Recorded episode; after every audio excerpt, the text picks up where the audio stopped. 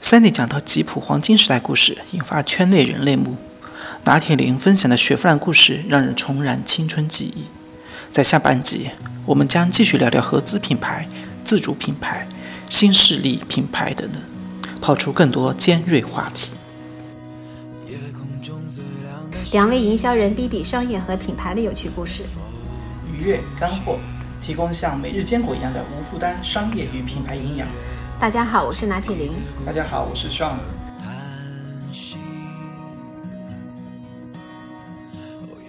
说到就是互联网，觉得发生了很大的一个变化，然后你觉得在汽车行业里面，好像我们没有什么变化，而且很多的就是感觉是越来越教条，这家公司也没有以前那么的开放，嗯，更有活力，所以你就想出去。嗯，其实我当时是裸辞的，我根本就没有我找我也好一下样家，我也一对样我们也都是裸辞的。对，嗯然后然后哦其两实位我嗯勇敢的女子，我在我走之前，我是看得到我们的产品 portfolio 还可以的，这点跟你不太一样，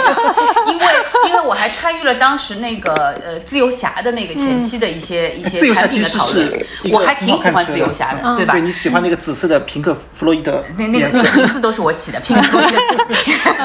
对，然后然后后面还有那个那新的国产的指南者，还有大指挥官，就是对对其实那个 portfolio 我都看到的。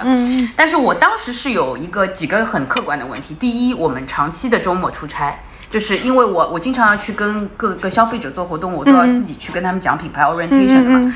嗯，其实就会身体其实不太好，就是说你你经常会各种过敏，就是发、发疱疹啊什么的。然后呢，第二个就是说，就是然后你你很多产品的打法，就是你到后来就变成一个新新产品上市啊，你就想请谁代言，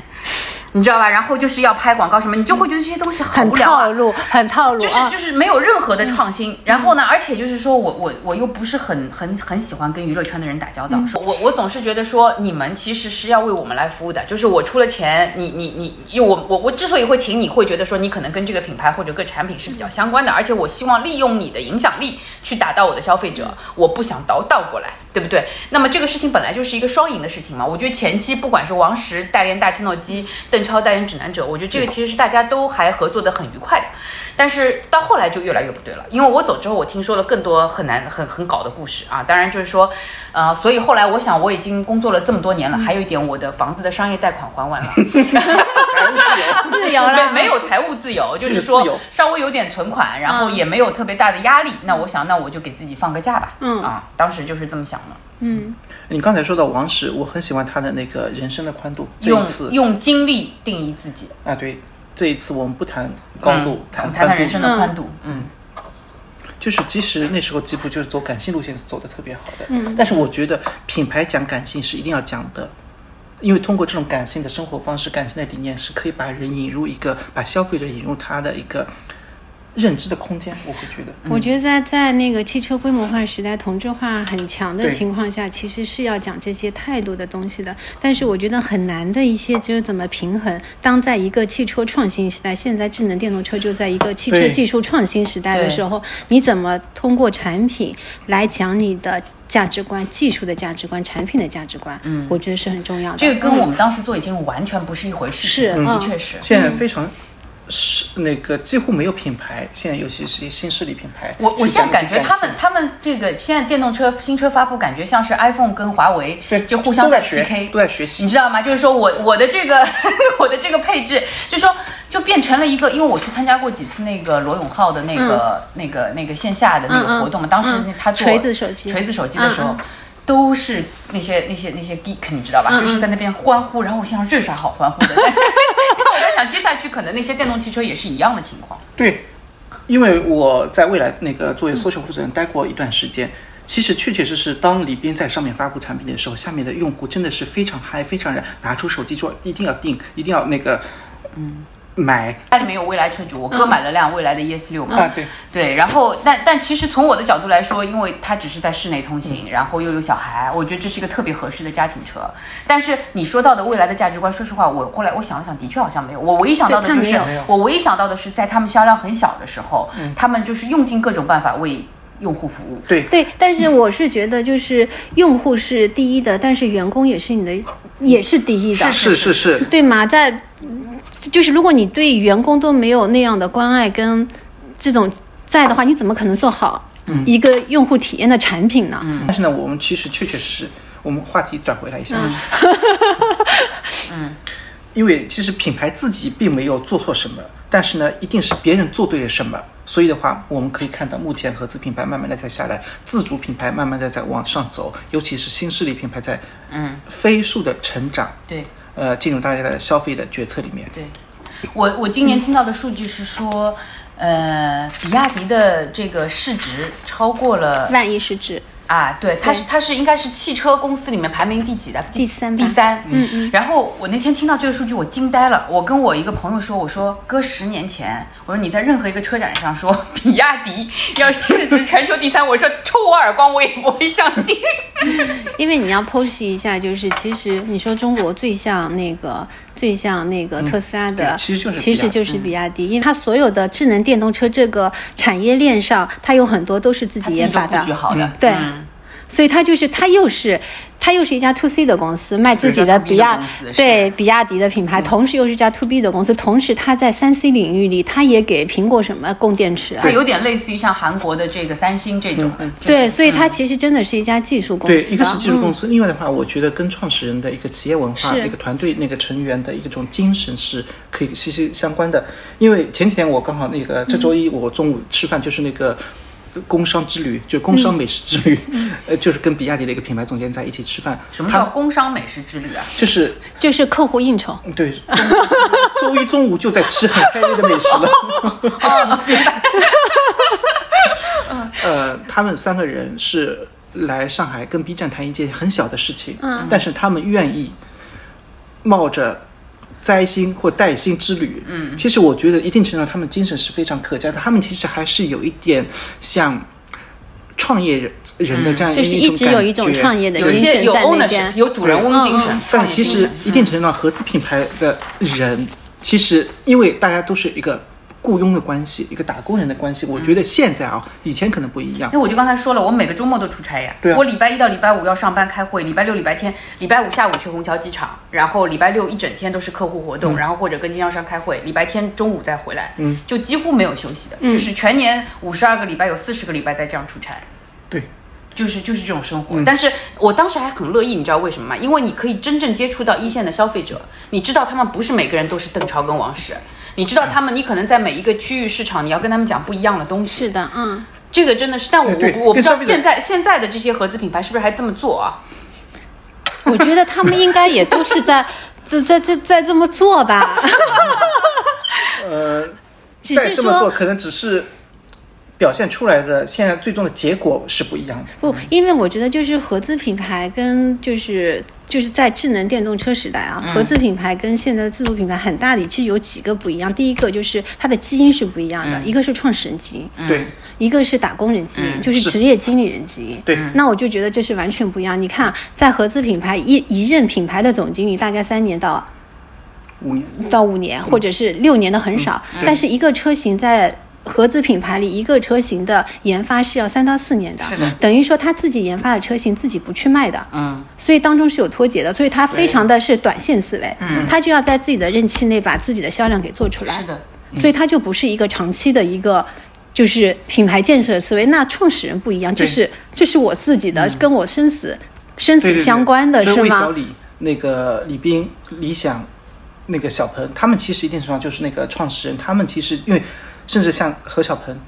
把自己的名字都用在那个这我觉得对将来会是一把双刃剑，我必 须对说。，然后那 个另外第二点的话，我觉得它就是那个组织也是不一样，因为啊嗯对其实合资品牌之间有太多的部门墙了。所以我一直嗯是觉的，我一直觉得，就是你看一个产品啊，它出 bug 的地方，其实就是部门墙的地方。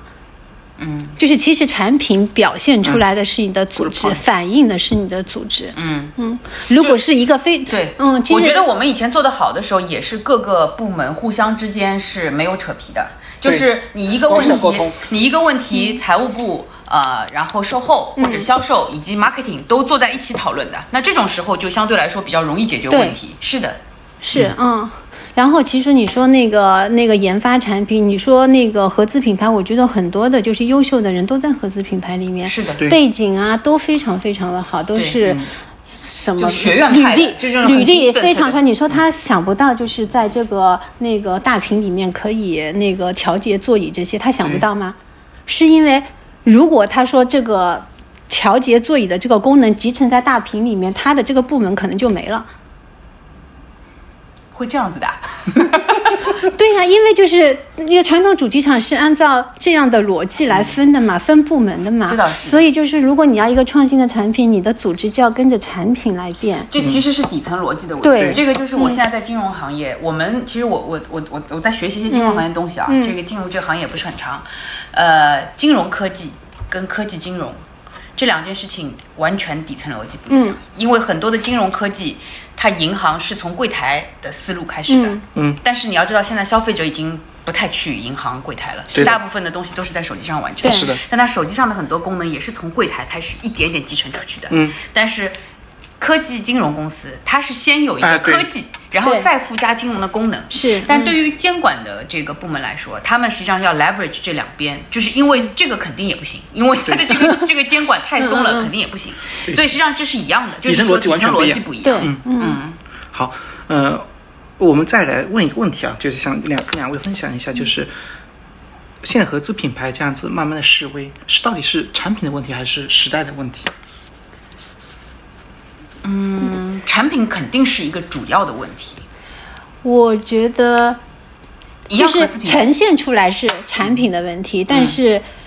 其实是这个时代的问题，因为现在大家都是智能电动车嘛。嗯，那智能电动车在全球来说，中国就是最领先嗯 Number one，嗯的。除了特斯拉之外，其他的这些就是我们魏小李的这些产品拿到海外去，海外去是也非是常能打产品的力。非常非常强。就是这样就是非常能打的，啊这是因为我们的移动互联网时代给到我们的这些体验，让我们中国消费者觉得智智能汽车就应该是这样的对。但是海外的、国外的这些移动互联网跟我们太不一样了。就是他们几乎没有移动互联网，就是 就是你要知道我，我我在疫情之前还能去欧洲旅行的时候，我通常还是袋袋里揣着一些现金的，就是很多的店我就直接付对现金了。那这种时候你在中国真的是难以想象的，就是对吧？现在只要当带然着手机，就那个可以如果合进行资品牌他们整个产品研发部门还是以 global 来主导的话，那它真怎不么行可能造出来的产品在中国市场能够对，所以的话，其实我最近跟一些合资品牌有打交道，会发现他们其实真的很努力，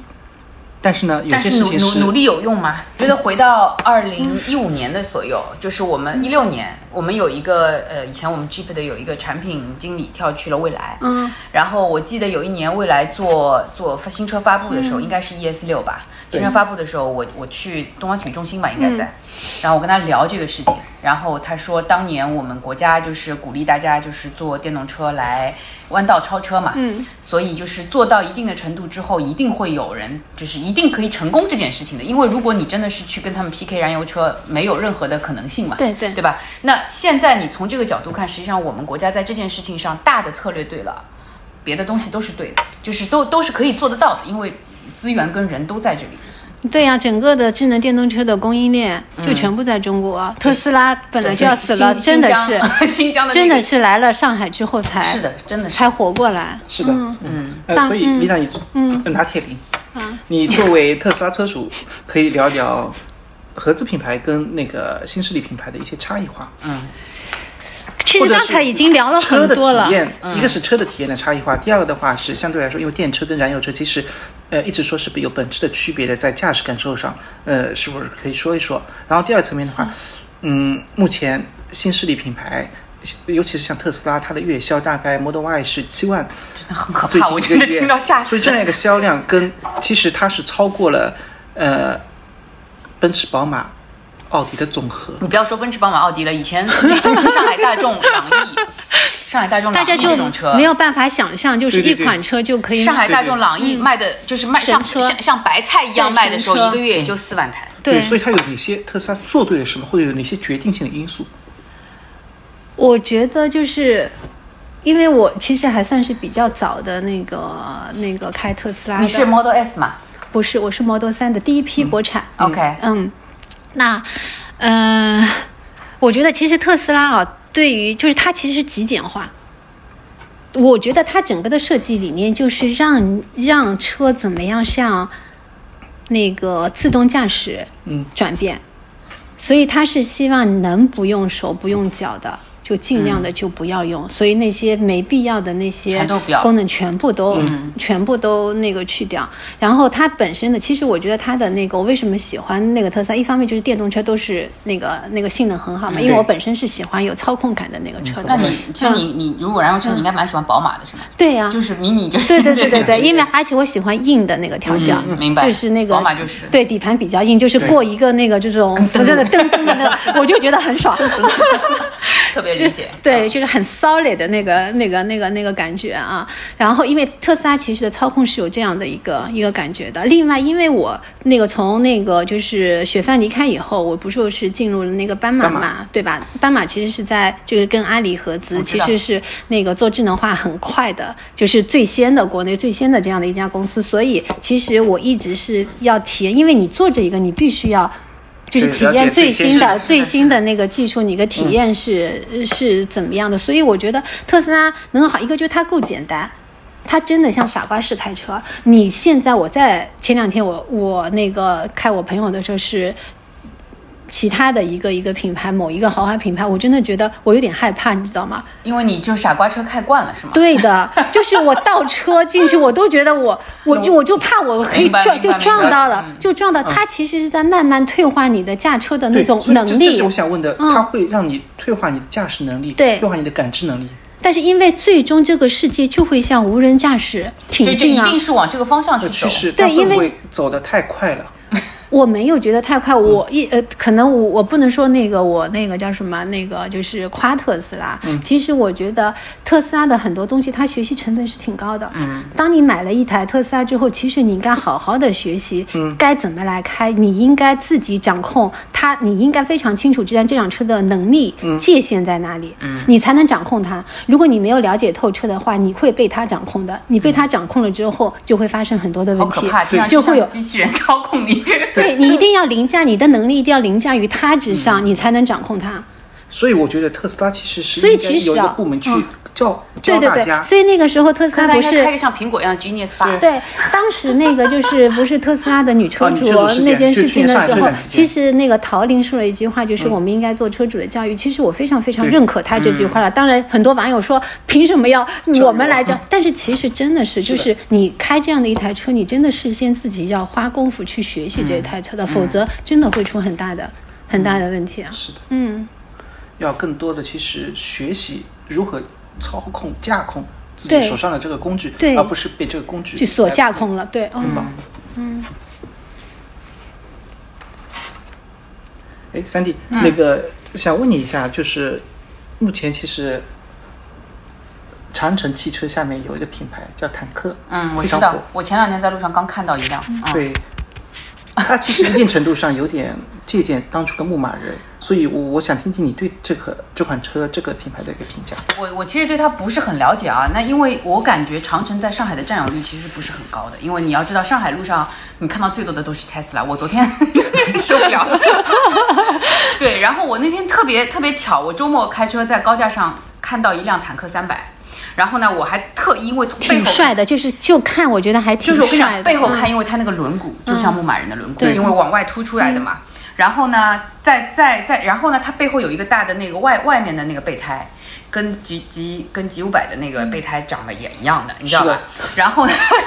前脸前脸它前脸也长得像奔驰的 G 五百，但是呢，嗯就是说它两边的窗跟后尾灯，然后还有轮毂都嗯像牧马牧人。马人，对它，就是一个，就是我我特我特地开着我的车前后在看看，你知道吗？因为很少看到上海路上有这个车。嗯然后我我当时的第一反应是说，OK，国产车现在超的不难看了。嗯，就是就是以前国产车，你知道超，你还会觉得怎么超的这么土？就是就是可能跟别的行业也一样，就是可能我不知道做手机或者做什么，一开始也是通过借鉴或者抄，包括白色家电，嗯嗯，但是现在其实这这些都是中国在领先在做了嗯嘛。嗯那我觉得我们的国产的这种这种品牌，如果尤其是像坦克，如果它是一个定位相对来说比较硬派的嗯这种越野车啊，就是这种多功能叫呃 sporty 呃 US 有 utility， utility vehicle 对吧？这种车的话，我觉得首先它在设计层面。已经比以前要好很多了，就是就是你你从产品本身设计来说，但是我对它的功能性能不太了解，但是我深深的记住了这辆车，因为我看到了它一眼，嗯，就是就因为当然因为我我做牧马人很长时间啊，嗯对就是我自己做牧马人这个品牌，我我大概做过一年，专门负责牧马人。嗯，我对牧马人是很有感情的，就是我觉得我很喜欢它，而且就是说我当时做牧马人那些 campaign 的时候，到现在有有几张稿子我自己都很喜欢。时光不允许你走回头路。，嗯对，对，那我觉得我至少因为我们以前啊，就是就是跟我们来讲一下，就是牧马人的人群是怎样的一群人？嗯，就是这些。我我嗯对这这个，而且我到现在我已嗯经离开公司这么久了，嗯全中国有很多的车主跟我都有联系的。好啊我深圳的一个大哥啊，嗯，就我去深圳，我还不是就自己私人的事情，嗯他扔了把钥匙给机场的人，让他给我。嗯然后还车的时候，他就跟我说：“你就直接还到机场休息室，他们有人会给我的。是有有未来车主的那种感觉，对不对？没未来的话其实是为这个品牌对车主好，但是呢，像他你刚才们他讲的们是我知道，就是车主对品牌的人好，对对不 对？就是”真的就是就就很就奇车怪主的。本身的那个他的本质就是非常真嗯性情，非常愿意交朋友。对，还有就是我在我有一次在北京开会，太太远了，在六环以外，然后我要到市区去干活，然后我们一个车主你自己拿我的车去，然后我，然后我真的我急死了，我我就是北京那个路嘛，又又又你知道长安街不能左转的，你知嗯道吗？ 然后我又不知道长安街不能左转，然后我就开了很多很多冤枉路，所以我觉得就是哎，就车主还是挺挺不一样的，嗯，牧马人的车主应该还是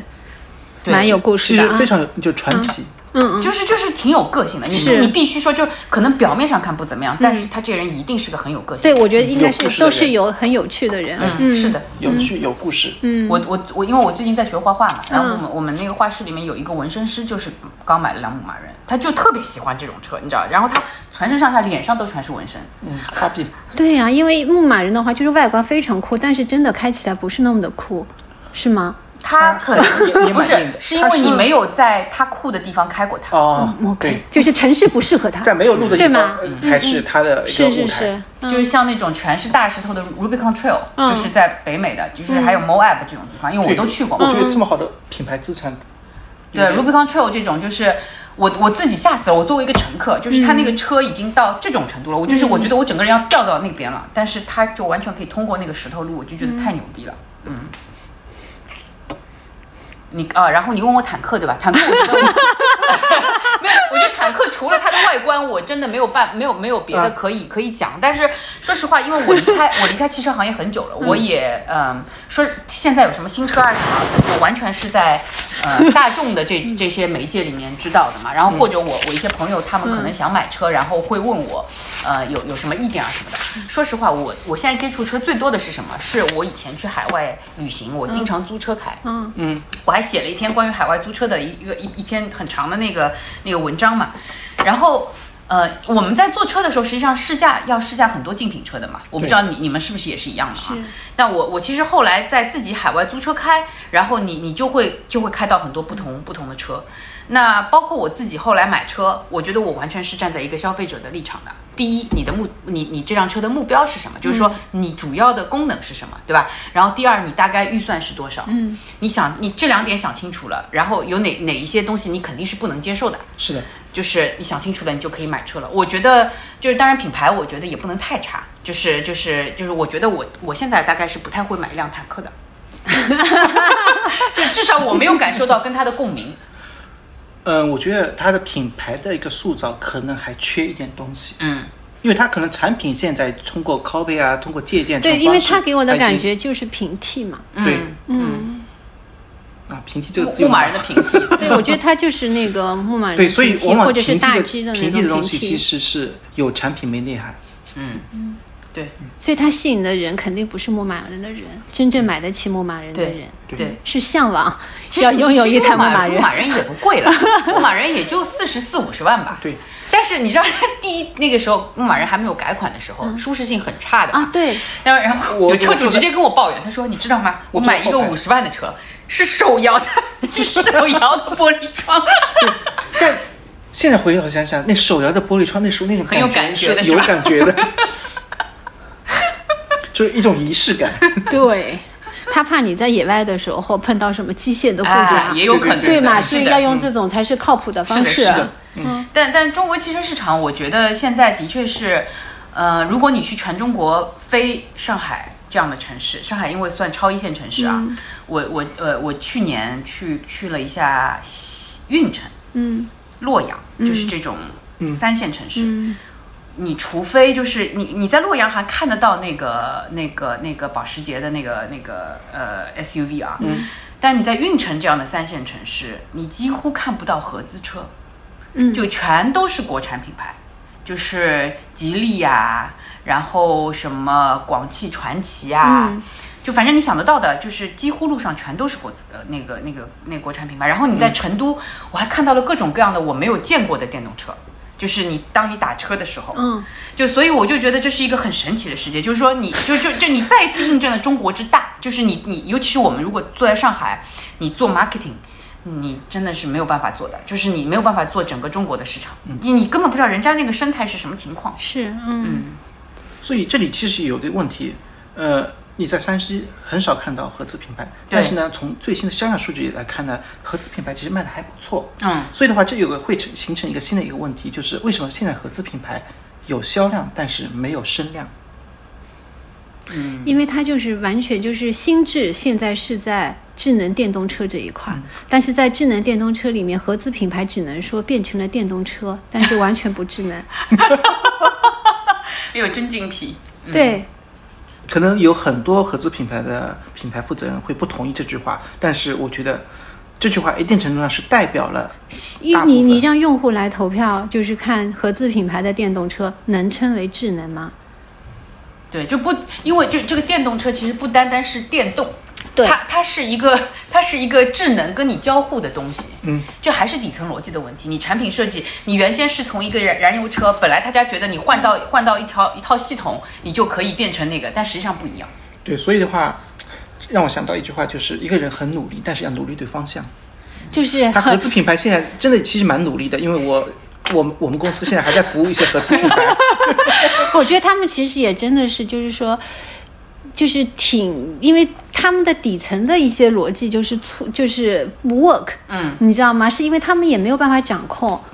你说你真的是那个完全交给中国的团队从头研发一款智能电动车，我不觉得他们没有能力做出一款好的电动车。但是不愿意放手来做这件事对情。，嗯，那大家觉得合资品牌如果在中国要继续发展下去，它的出路可能的出路是什么？在哪里？我觉得啊，就是我身边有一个例子，比如说我弟对吗？那个他是开 Q 五的，我问他你什么时候换电动车？他说我不换电动车，为什么要换电动车？我觉得这些人会是未来合资品牌的，他还是会换奥迪这样的品牌。我，呀，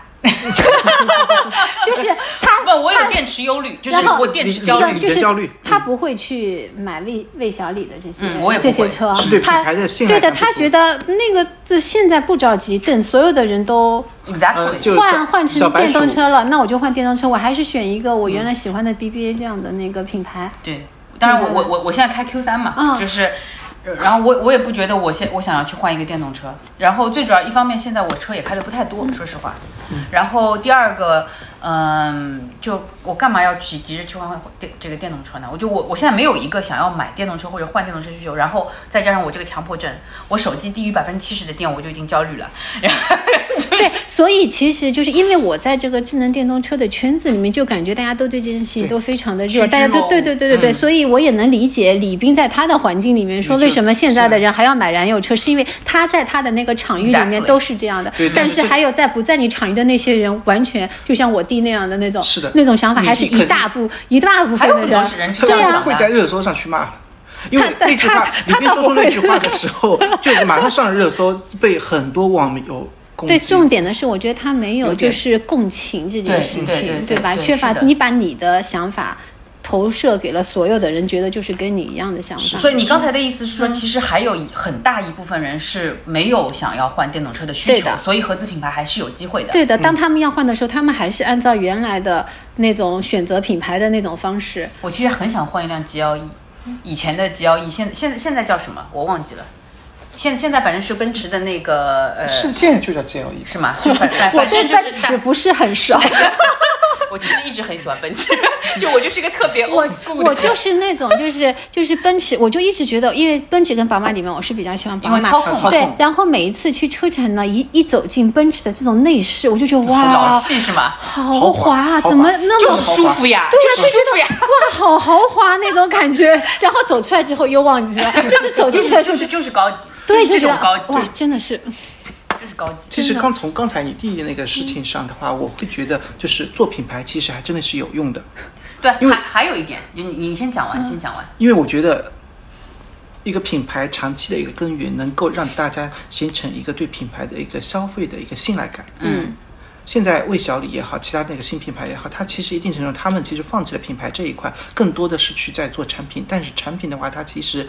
会有各种问题，然后无法让大家有 best choice 或者是 safe choice 那种感觉。而且你你在汽车行业做很久，你知道这个产业其实投资量巨大，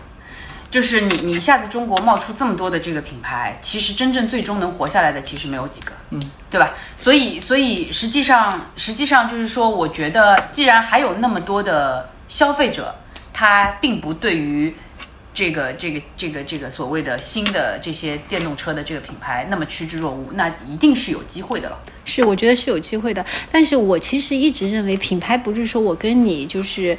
那个热爱我的热爱，这些是品牌，但是就是你输出你的产品价值观，输出你的那个技术价值观，这同样是在做品同意，牌我。同意。就是在不同的时代，你要用不同的方式去塑造你的品牌。在品牌在完全就是产品技术同质化的年代，你要通过你的情感的诉求对嗯来树立品牌。但是你在技术创新的时代，就要靠你的技术去塑造对你就塑好造品像牌。嗯 iPhone 刚出来的时候，你不需要说什么，对，对这个这个产品就代表了我我，嗯我就是我就是全宇宙最伟大，对 的嗯就是这么回事。是嗯对。但其实还有一点就是说，呃，我觉得如果就你刚才说到的是合资品牌嘛，对，那么因为我们开头说到 Jeep，它将来会有进会有进口车的形嗯式继续存在，我自己感觉像牧马人这样的车，它可以永远存在下去。对，就是它 Icon 就永远只做小众，然后只做那一批人，然后把它的那个性能做到极致。 其实我一直很那个为宝马感到担忧。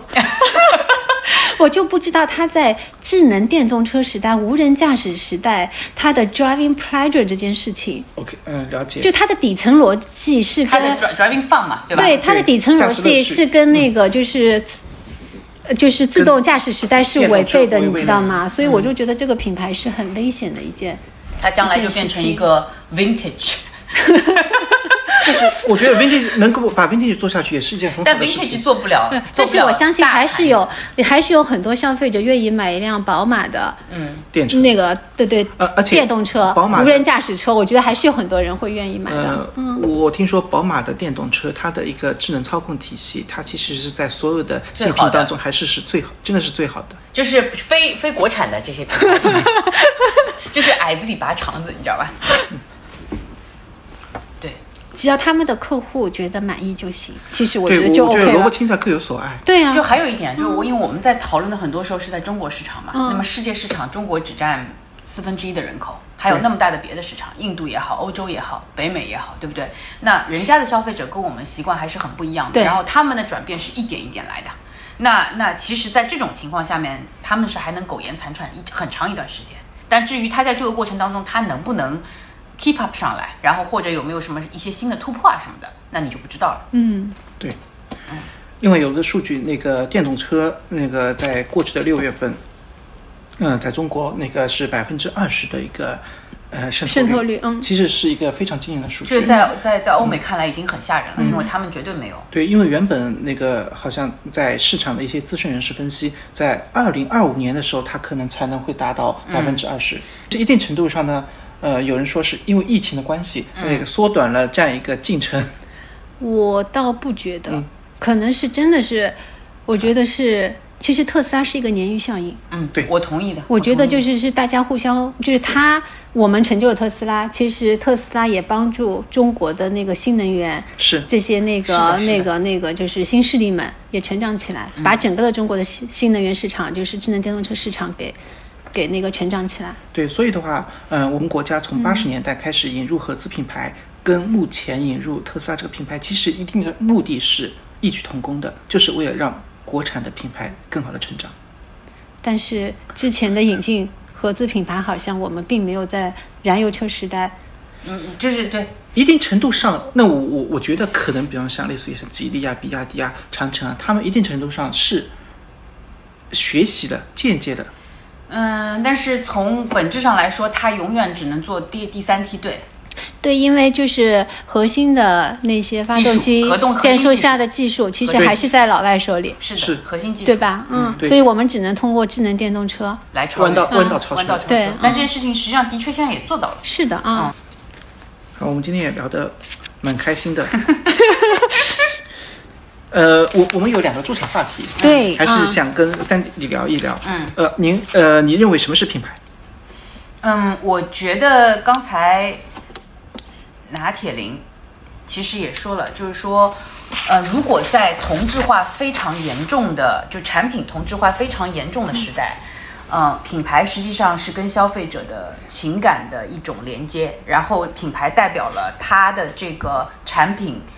呃的一种人格跟生活方式，这个是我认为品牌非常非常重要的东西。